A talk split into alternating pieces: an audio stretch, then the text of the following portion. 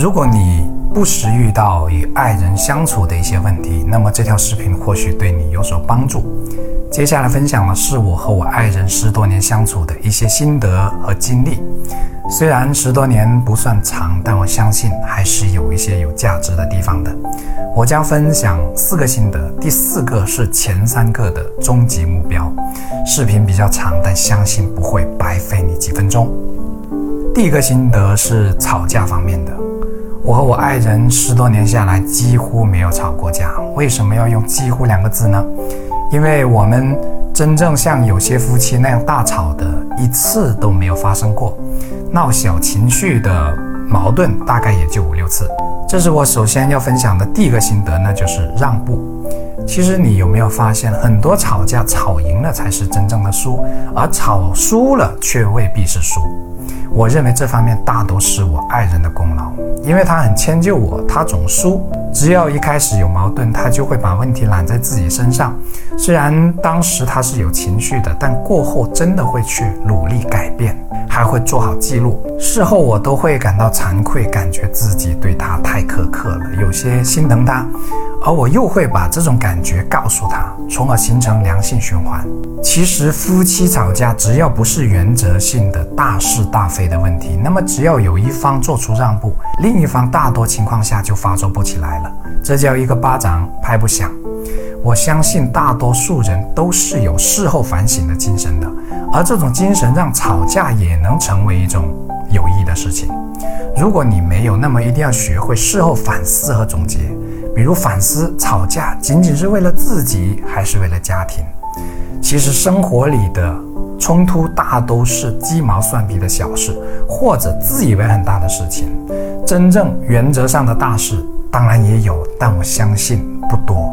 第二个心得是，我相信大多数人都熟悉，那就是包容，但很多人做不到。人无完人，每个人身上都有毛病。如果你整天盯着对方的毛病看，那么这个人一定会令你越来越讨厌的，从而导致像一双鞋子没有放好这样的小事情，都会上升到你不爱我，甚至离婚的高度上。这跟和谁在一起没有关系，那是你的模式问题。挑剔别人是相当容易的事情，千万不要让这种挑剔成为了习惯。而我的方法很简单。那就是不断的去记对方的好，多回忆当初在一起的感觉，多思考当初为什么会和他在一起，他哪些方面吸引了自己，他现在有哪些优点，这也是感情保鲜的一种方式。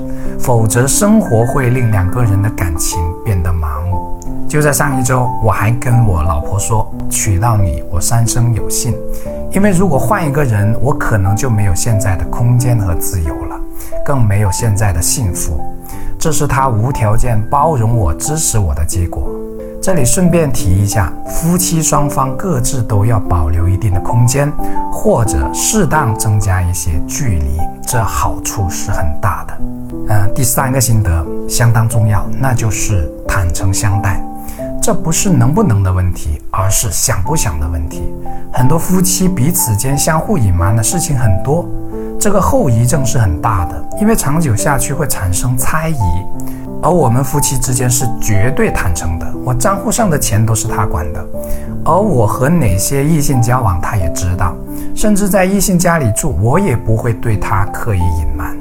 这叫书有未曾经我读，事无不可对人言。何况对方是和我相伴终生的人呐。坦荡才能心安，心安才能理得。我们彼此是绝对信任的，因为我很清楚，信任只要一次破坏，那么用余生都不一定能再建立起来了。这方面很多夫妻是缺乏足够的重视的，总以为一些事情可以瞒住对方。